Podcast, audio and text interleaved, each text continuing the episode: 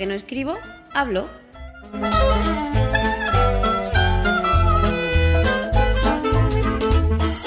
Un podcast de accesibilidad, tecnología o cualquiera sabe.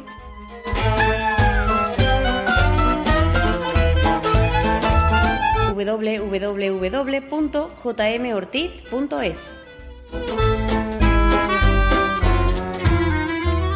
Muy buenas, ¿qué tal? Bienvenidos a un nuevo episodio de Ya que no escribo hablo. En este caso es un episodio algo diferente.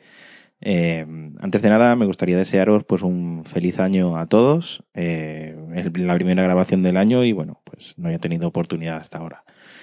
En esta ocasión no vengo a contaros ninguna eh, aplicación ni a ninguna charla con nadie, sino quería contaros una experiencia que he tenido en una compra, bueno, perdón, en una venta reciente con, con eBay y con PayPal. Eh, bueno, antes de nada me gustaría decir que tanto eBay como PayPal me parecen dos sitios mm, geniales para hacer transacciones económicas, hacer compras en Internet, siempre teniendo en cuenta, por supuesto, bueno, pues algunas precauciones, ¿no? De saber qué es lo que estás buscando, de saber qué es lo que quieres comprar, teniendo cuidado con las descripciones de, los productos y, bueno, pues a quién se lo compras y, y todo este tipo de historias. Pero eh, la combinación PayPal eBay me parece mm, súper segura porque así la persona que, que, te compra o a la que le vendes, o sea, o a la que tú le compras, mm, como tú, no, no tienes acceso ninguno, en ningún momento a los datos económicos de la otra persona, ¿no? Entonces, que se encargue PayPal de, de todo esto me parece eh, genial y me parece súper seguro. De hecho, yo lo utilizo muchísimo, PayPal, en, en muchas tiendas. Eh, siempre que es posible, normalmente suelo utilizar PayPal en vez de la tarjeta de crédito. Eh, y no era la primera vez que yo mm, ni compraba ni vendía algo por eBay. Con lo cual, pues bueno, son sitios que me gustan y que siempre tengo, tengo presente.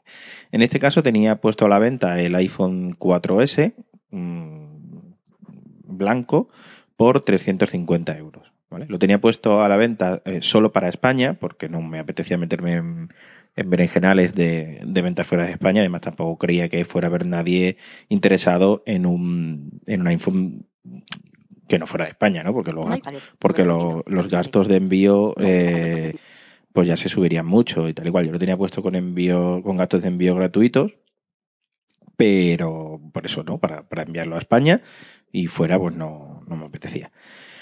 Entonces ya había recibido, llevaba como con cinco días, creo que puesto a la venta y había recibido mensajes de algunas personas interesadas en él, haciendo preguntas y eh, hubo un día por la mañana que recibí un mensaje de un chico de eh, Malasia interesado en el terminal, muy interesado en el terminal. Me decía que, que, estaba muy interesado, que lo quería y que me ofrecía 420 euros. O sea, 70 euros más del precio que yo tenía puesto. ¿Por qué? Pues porque aparte de, de pagarme el iPhone, él me decía que me daba 70 euros para los gastos de envío a Malasia. Eh, ya me escamó, ¿vale? Eso ya directamente me escamó. Pero bueno, digo, vamos a, vamos a probar. Eh, me decía que, que, si quería, pues que le diera su, que le diera mi, mi correo de PayPal y que, que me hacía la transacción eh, por PayPal directamente.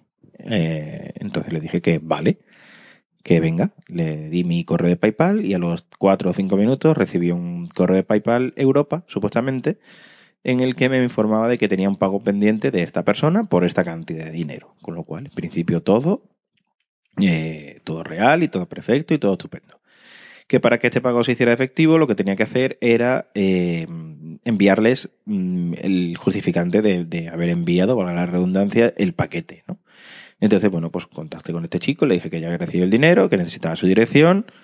Y nada, me, escribió, nada, cuatro o cinco minutos, me mandó su dirección de Malasia, eh, de una ciudad que se llama Petaling Jaya. Y bueno, pues nada, pues yo me fui a, a la página de DHL para mirar. La página DHL es una empresa, una mensajería de transporte internacional. Y me fui a mirar. Entonces, pues a ver cuánto costaba el paquete. Entonces me puse a buscar su dirección, ¿no? Para hacer el supuesto envío. Y no me aparecía el código postal. Me aparecían muchos, pero exactamente el suyo, casualidades de la vida, no aparece. Su ciudad sí, ¿eh? Petalinjaya sí aparecía, pero el código postal no aparecía. Y le escribí, dije, mira, que estoy intentando hacerte el envío, pero que el código postal no aparece. Nada, me respondió, no, no te preocupes, mmm, pon la ciudad. Bueno, pues vale. Todo esto en un inglés, bueno, que yo no voy a calificar de perfecto porque mi nivel no da para entender si su inglés era perfecto o no, o era un inglés macarrónico como el mío, ¿vale? Pero no, bueno, yo lo entendía y él parece que también.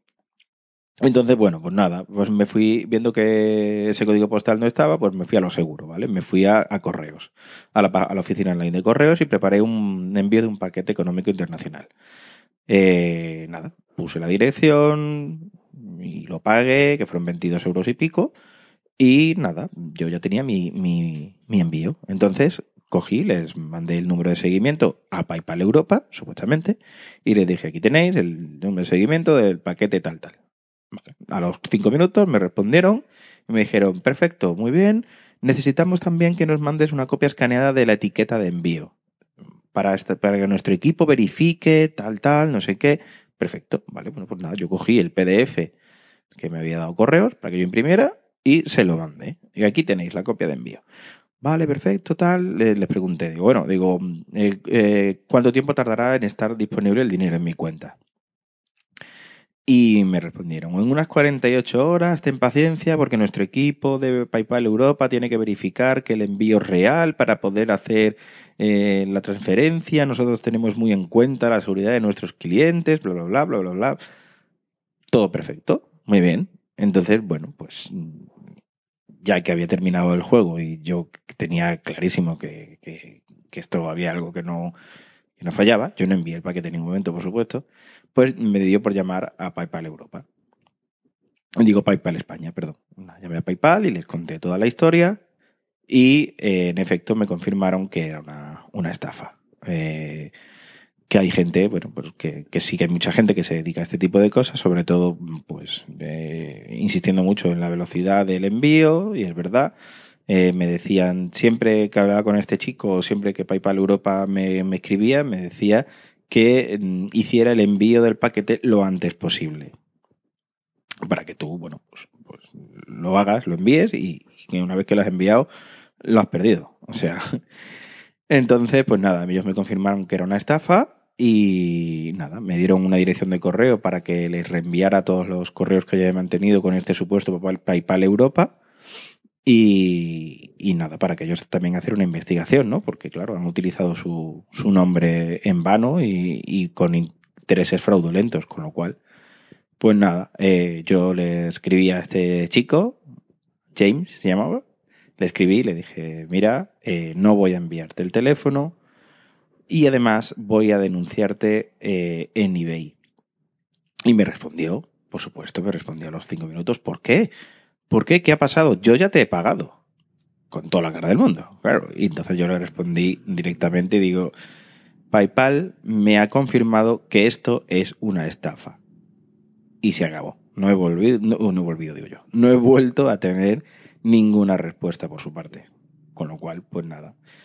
Eh, ¿por, qué, ¿Por qué me di cuenta yo de que era una estafa? Bueno, a ver, quien está metido en este tipo de cosas en internet y tal, pues no hace es muy, o sea, no hace falta ser muy listo para darte cuenta de por qué, ¿no? Pero la intención de contar esto es porque puede, haber gente que o te pille despistado o no tengas mucha experiencia y, de hecho eh, la chica que me ha atendido PayPal me lo dijo que hay muchísima gente que cae.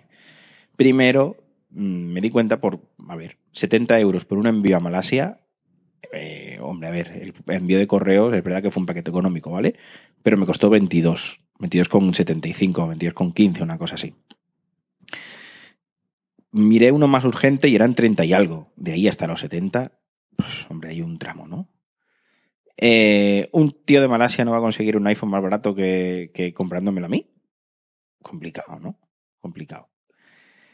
Eh, otra cosa es que la propia gente de, eBay te dice que si alguien te ofrece hacer una transacción económica fuera de eBay, que ni siquiera contestes porque probablemente sea una estafa. O sea, es que tiene toda la lógica del mundo, porque, claro, eBay, mm, primero, no quiere que se hagan las, trans las transacciones económicas fuera de, de eBay porque se pierden las comisiones que se llevan, lógicamente, y aparte, Mm, porque si tú haces la transferencia fuera de eBay, ya ellos no tienen control de los pagos, con lo cual tú ya no puedes reclamar nada ni tienes seguridad ninguna. Porque claro, ellos hacen los pagos en combinación con PayPal. Si tú te sales de esa plataforma, si tú haces los pagos con el otro, la otra persona fuera de ellos, ya no puedes reclamar nada y no tienes ninguna seguridad. Con lo cual, pues por eso mismo te lo dicen. Y la última cosa es que el supuesto PayPal Europa me eh, escribía de una dirección con el dominio aim.com. AIM.com, AIM.com es un servidor de correo gratuito de hace un montón de años. Y, hombre, PayPal yo creo que no iba a escribir desde una dirección AIM.com. Con lo que, bueno, pues esas fueron las razones básicamente por las que yo me di cuenta de que esto era una estafa. Y nada, simplemente quería, quería contároslo y que tuvierais cuidadito, que las compras por internet son muy seguras, eso que quede claro, pero siempre teniendo un poco de, como dice mi madre, dos dedos de frente, ¿no? o sea que nada, que bueno, que tengáis un feliz año, que espero que este año os traiga un montón de cosas nuevas y buenas y, y que nada, que muchas gracias por escucharme y que nos vemos en la siguiente grabación. Hasta luego.